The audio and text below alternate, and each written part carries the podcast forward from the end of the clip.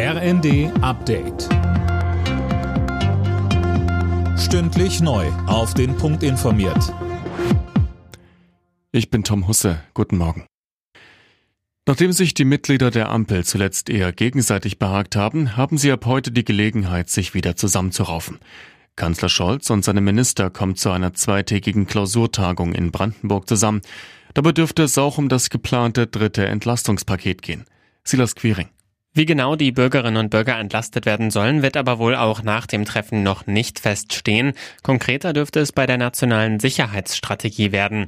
Die wird gerade als Reaktion auf den Ukraine-Krieg entwickelt. Bundeskanzler Scholz hatte sich zuletzt dafür ausgesprochen, hier enger mit den anderen EU-Staaten zusammenzuarbeiten. Deswegen ist auch der spanische Ministerpräsident Sanchez eingeladen. Durch eine Reform des europäischen Strommarkts will EU-Kommissionspräsidentin von der Leyen die Strompreise senken. Die Kommission arbeitet bereits an Sofortmaßnahmen. Unterdessen zeigte sich Bundeskanzler Scholz in Prag offen für eine EU-weite Strompreisbremse, um Bürgerinnen und Bürger zu entlasten.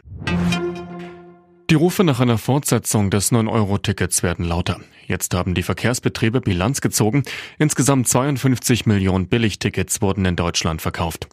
Mit einem Sonderzug organisiert von Campact und Greenpeace sind Demonstranten durch Berlin gefahren, die eine Fortführung des 9-Euro-Tickets fordern.